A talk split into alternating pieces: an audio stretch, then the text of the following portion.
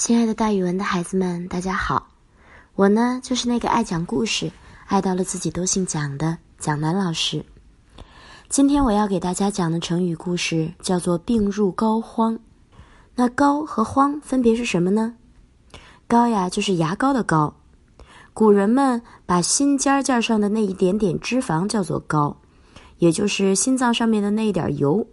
心脏呢和隔膜之间的距离，他们把它叫做“肓”。病入膏肓，就是说病已经深入到了心脏，说明病得非常严重，无法医治。同时也比喻事情糟糕到了无法挽救的地步。春秋时期，晋景公患了重病，他派人到秦国请名医来医治。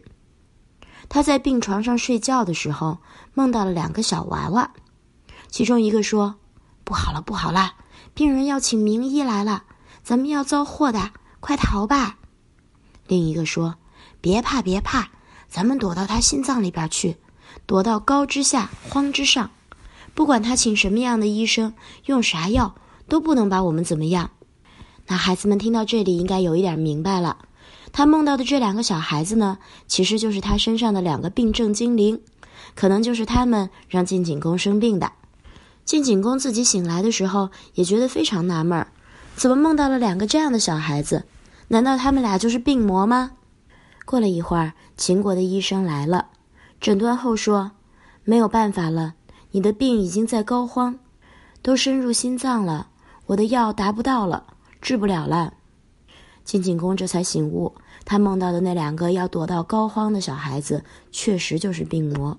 所以大家要记得哟，古人把心尖的脂肪叫做膏。心脏和隔膜之间叫肓，病入膏肓这个成语就用来形容病情严重到无法医治的地步，也比喻事态严重到不可挽救的程度。好了，孩子们，今天的成语故事就给大家讲到这儿，咱们明天再见哦。